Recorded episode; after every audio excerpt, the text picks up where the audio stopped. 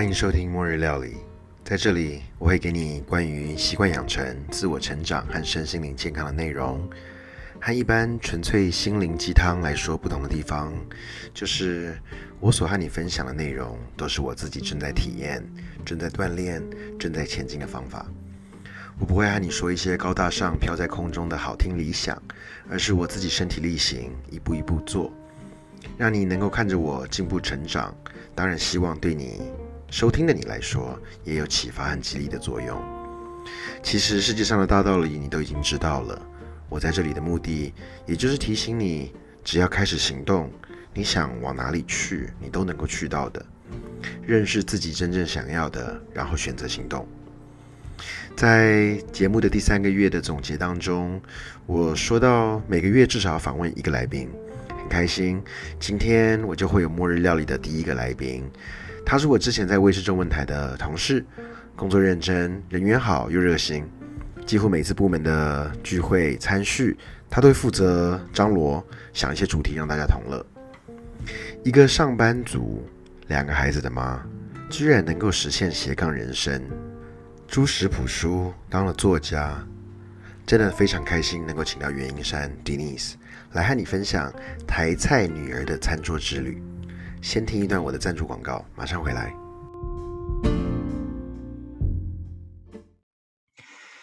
OK，Denise，呃，非常开心你今天来到末日料理，呃，你的台菜女儿餐桌之旅，我觉得对我来讲有蛮不一样的启发跟激励啦。那我相信很多读者在读完你的这个台菜女儿餐桌之旅之后，应该对于料理、对于家庭、对于餐桌，可能都有一些不一样的认识。一开始，你要不先跟我们讲一讲你出书之前的经历？出书之前在做什么的？出书之前就是在电视台工作了十八呃十八年左右，对，然后就是做跟市场研究有关的收视率啊，然后新媒体产业的研究都有都有在工作的范围里头，然后每天就是观察有什么呃收视率很高的节目啊、戏剧啊、综艺等等的，对。你想要出书这个想法有了多久了？开始其实真的没有想说自己没有想说要出书这件事情，因为我知道出书，尤其是还还是职业妇女，还要上班。我其实其实其实出一本书，然后拍那些照片，真的是花非常多的心力。我觉得照片的部分、写的部分，可能文字的部分对我而言可能还好，但是我觉得照片的部分要重做，然后要把所有的东西在。很确认，很确认，就是把那些，比如说几几几池啊，一些计量的单位，要把它很很精准。我觉得这些都是需要再重新花很多时间去处理的。对，然后我觉得就水到渠成了吧。因为后来之所以会出这本书，是因为你知道，我爸我父母亲都过世了，然后我爸爸其实他是他是那个台菜的师傅，然后也也开过餐厅，然后。呃，但他很会做菜，做的菜也非常好吃。但是其实我觉得很可惜的是，我一直希望他能够写下一些菜谱，食谱下台菜的食谱下来，因为我觉得现在呃，其实台菜是很很美味的，但是我觉得他其实没有好好的被记录下来。也许有些人已经开始在做这件事了，但是还是没有，我觉得都就是还是没有没有在在台菜的这个部分，或者是说。总之就是，我就觉得我是有对我对于我父亲没留没留下任何食谱，我是有点遗憾的。所以你从小吃他的菜，就有一些从小对你的影响。这个旅程有点像是你对于上一代你爸妈这样子的一个记忆的传承，然后甚至你要传到你的下一代，传给二宝、大宝他们记得的。呃，你你印象当中，在你小时候吃你爸爸做的菜。什么样子的一个场景是让你觉得诶记忆很深刻，然后呃一直很难忘记的？他常常有时候周末在在家里面，他在他在家里面的厨房在张罗我们吃饭，可能是午餐或晚餐的时候，他在做饭的时候，我常会喂他吃零食。我觉得那个是我们。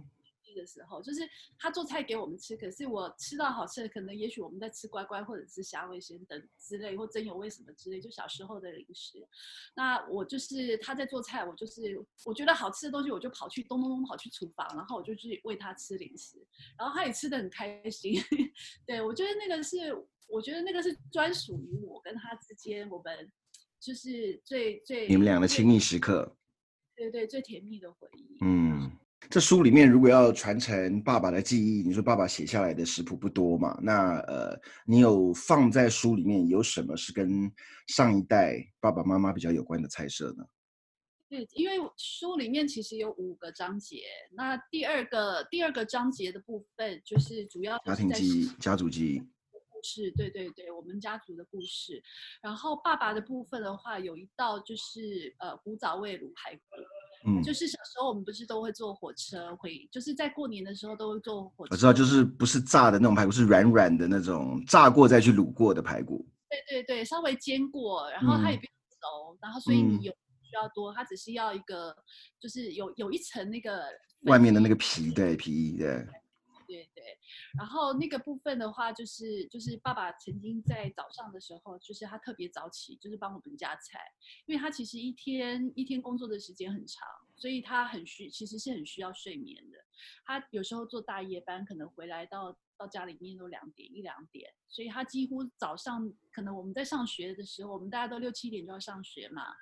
那他其实几乎都还是大部分都在睡觉，但是他有时候就是会会早起帮我们夹菜。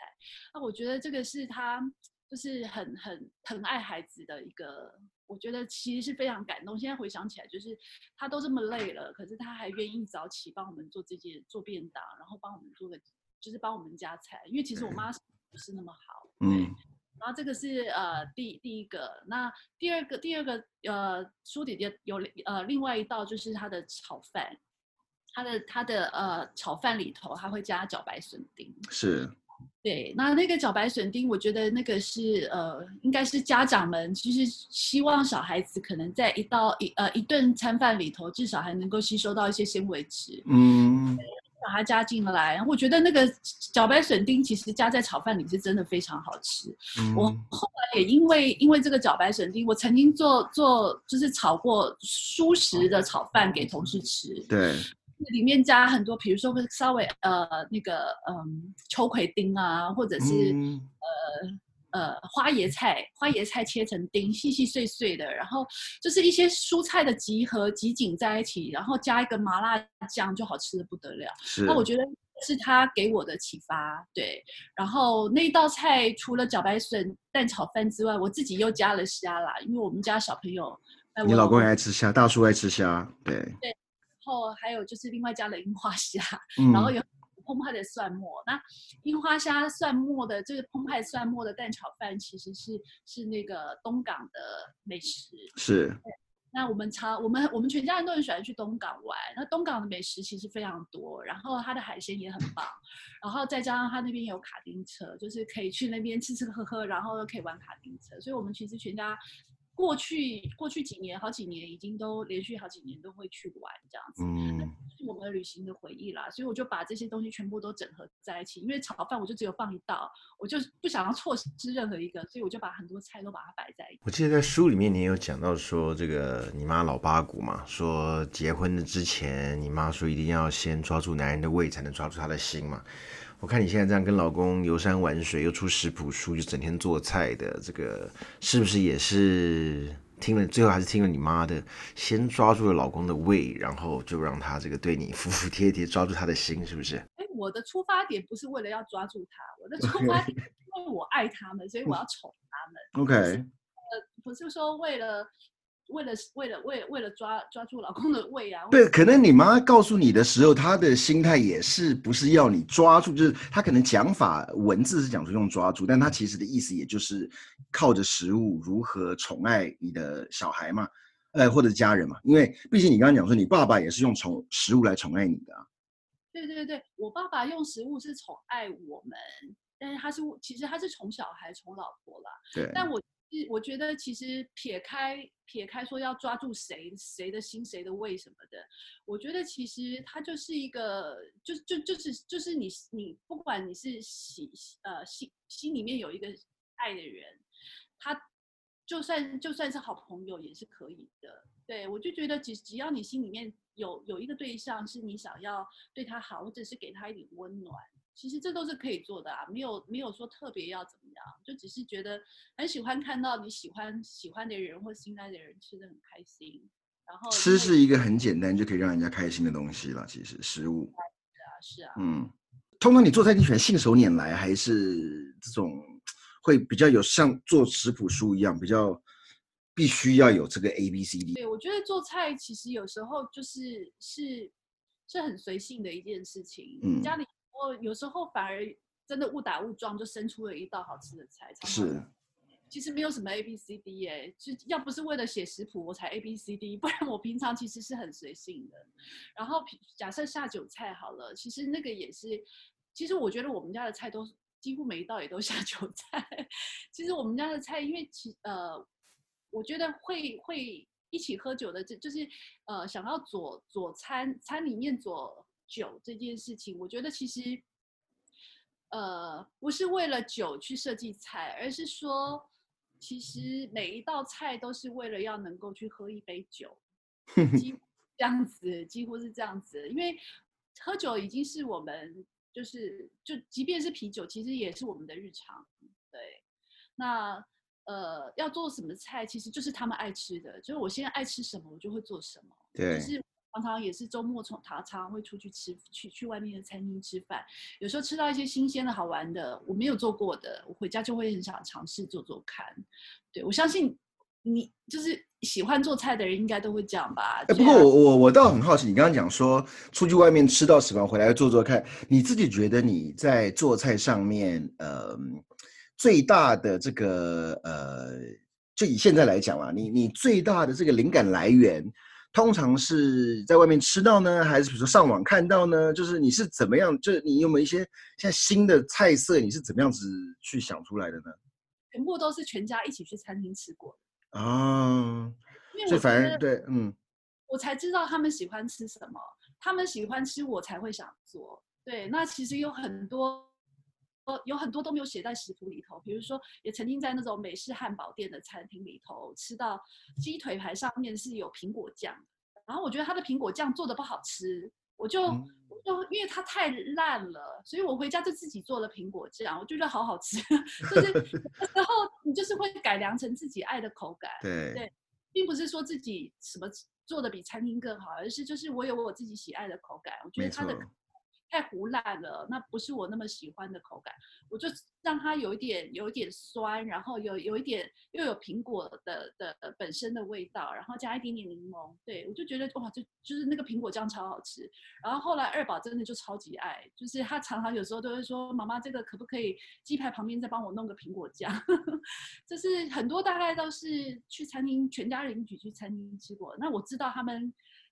我看他们每次都是吃的很开心，或吃的很香，或者是有时候我们可能还要再加点一份的那一种，我一定回家就会想要尝试做做看。对，因为可能看他们吃的不过瘾，回家就会做。比如说里面有一道是那个，我不知道你们吃过粤式猪肚锅。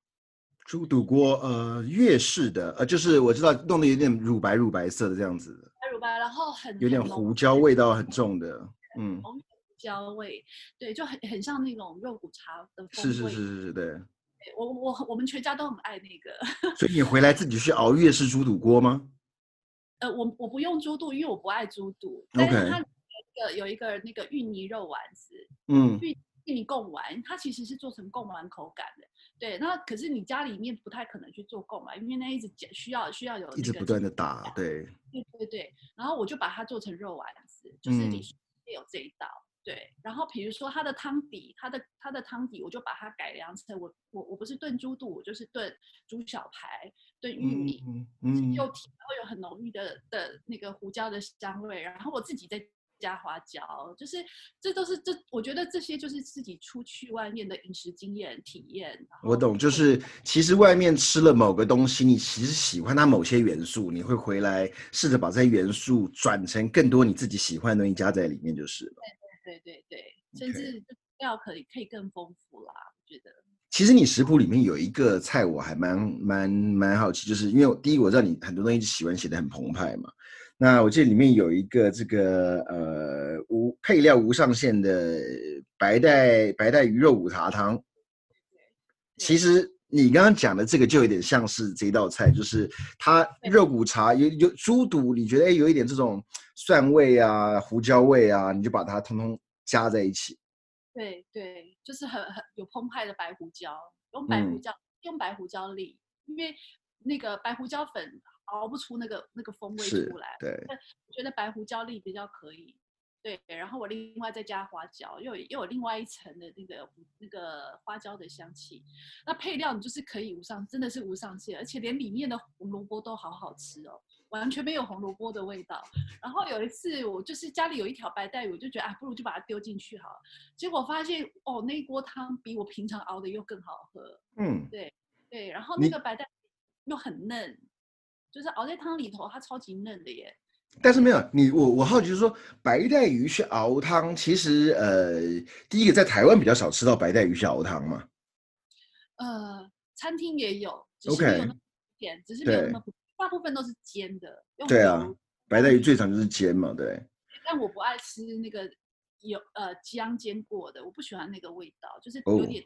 太腥了。可是因嗯为你胡椒香，你就不会就就是那个那个那个腥味其实是会被盖掉的，就会被盖过去。然后白带鱼其实一下就熟了，因为它薄薄的嘛，是，就一熟了，然后一下就熟了。其实稍微烫一下它就熟，然后那个汤底又有又有海又就是又有海味，然后又又有又有排骨，又有又有就是海陆合一的那个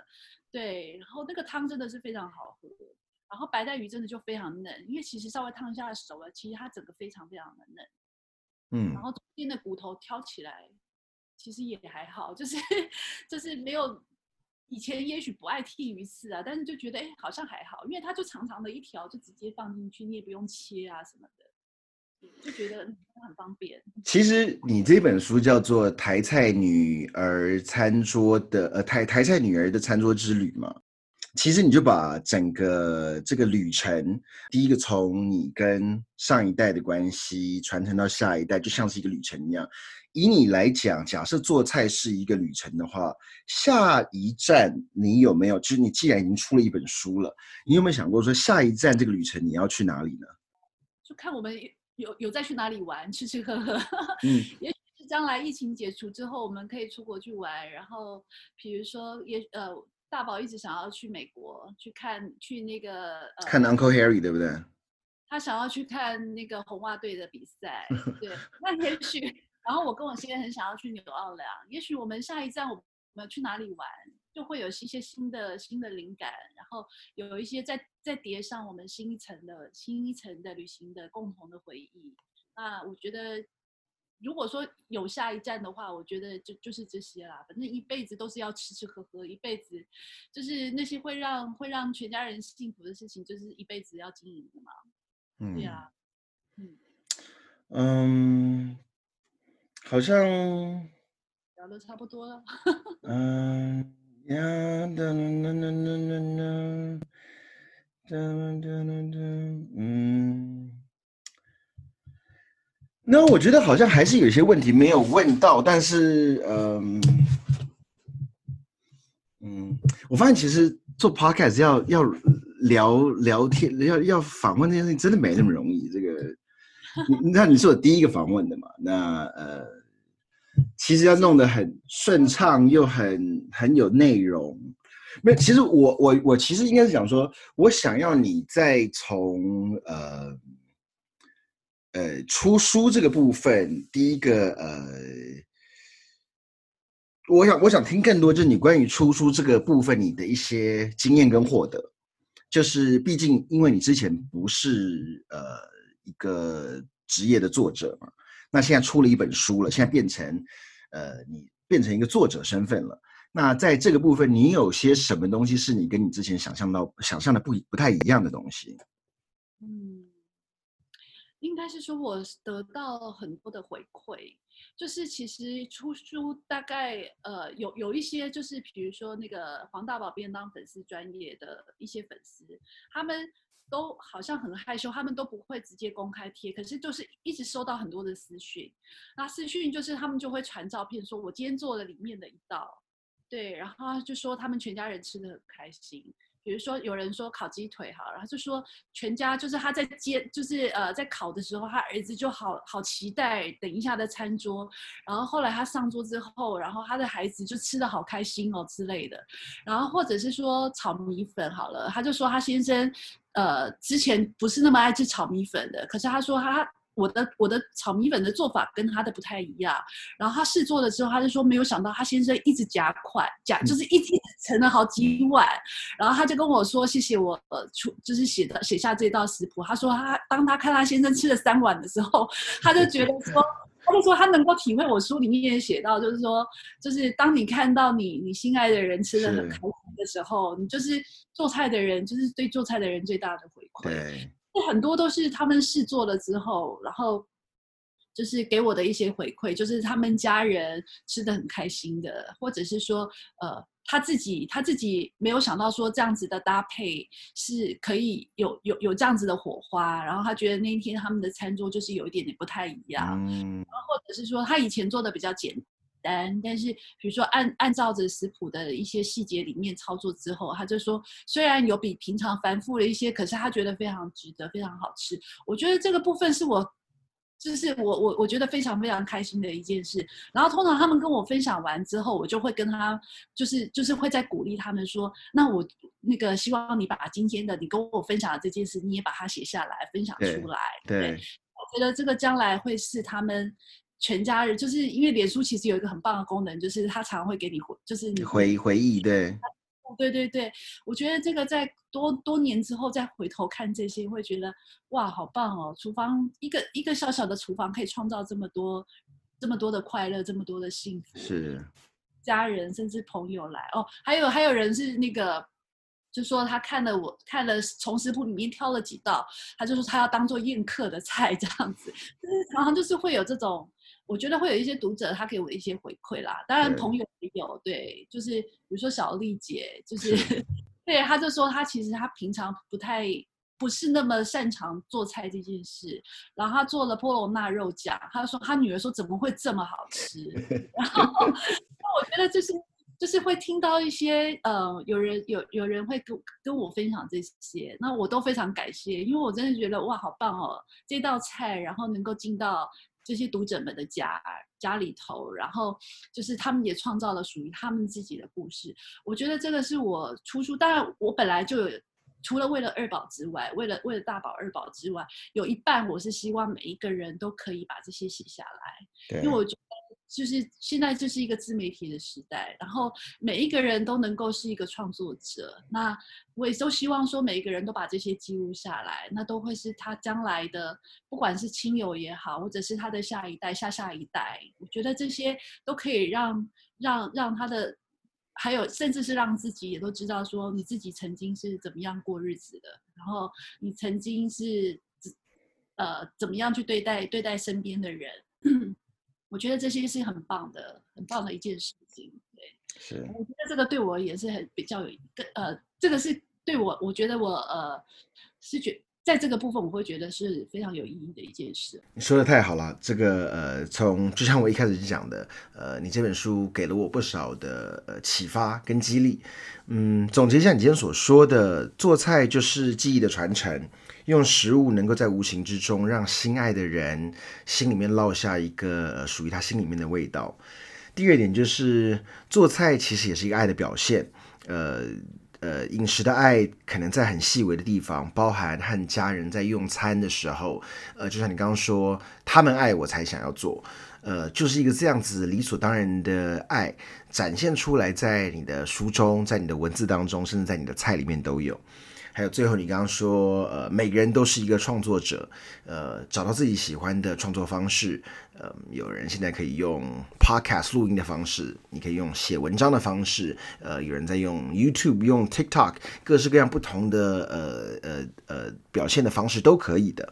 所以，呃，如何找到自己的一个创作方式，然后持续的创作，我觉得这是很棒的。正在收听的你，如果对于这本书有兴趣，我会把书的连接放在文字说明处。还有，如果你想要直接上脸书，你也可以上呃脸书黄大宝便当爱的家庭料理，看到 Denise 袁英山的庐山真面目，以及呃所有他的做菜的相关资讯。